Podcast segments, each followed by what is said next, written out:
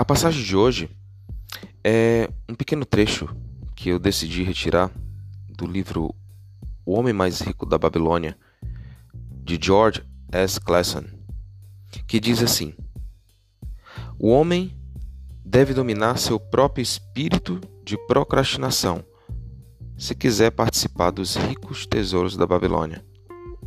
Como você interpretaria essa passagem? O que seriam os tesouros da Babilônia? O que seria o espírito da procrastinação? Qual a importância do homem dominar o seu próprio espírito da procrastinação? Pois bem, o autor ele traz consigo essa passagem uma explicação bem clara. Segundo ele, o espírito da procrastinação é exatamente quando postergamos decisões que são muitas vezes são muitas vezes importantes para uma mudança de vida. São decisões que trazem consigo grandes oportunidades.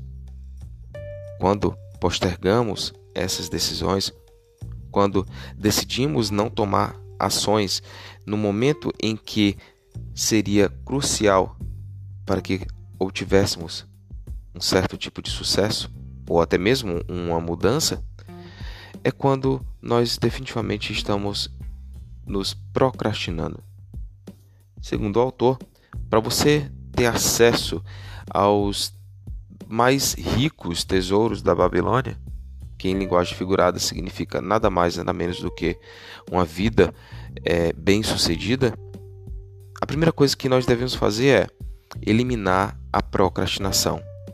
A procrastinação ela, ela faz parte da nossa essência humana. Naturalmente, nós somos seres procrastinadores. Por quê?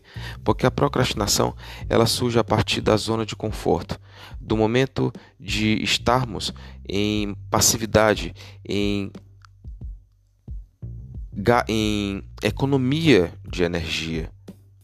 O nosso próprio corpo ele gosta de economizar energia. Como é bom ficar deitado no sofá assistindo Netflix com controle e com um copo de água, né? ou um suco ou uma cerveja do lado.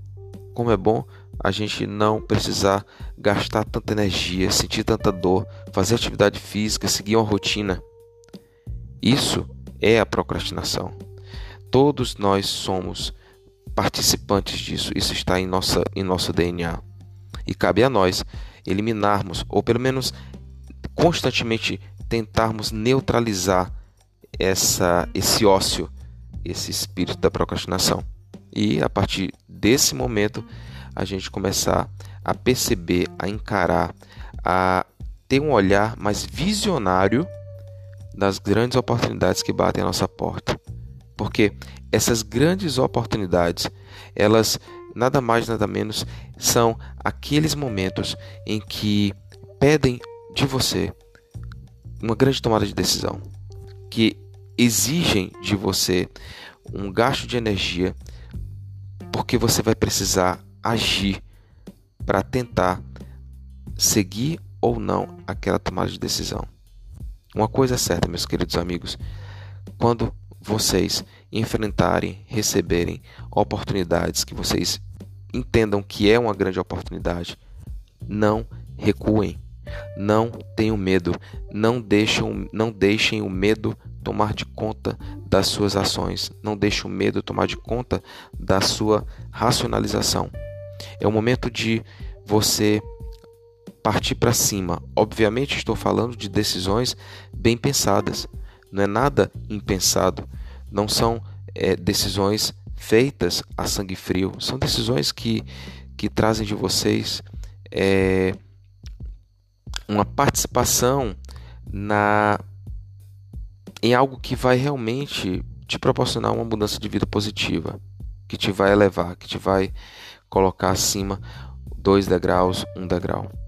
Pode ser uma mudança de emprego, pode ser o, uma mudança de, de relacionamento por não estar mais feliz né, com, com a pessoa ao seu lado, pode ser uma mudança de cidade por você não se perceber mais naquele ambiente ou naquele local, uma vez que ali para você já não é mais um campo de trabalho que é interessante, dependendo da sua decisão empregatícia, mas é a partir desse momento que vocês vão realmente conseguir grandes oportunidades. E para fechar a, esse podcast, eu trago para vocês é, a frase que foi a motivadora desse podcast. Os homens de ação são favorecidos pela deusa da boa sorte. Se você quer ter sorte na vida, comece agindo, comece eliminando a procrastinação.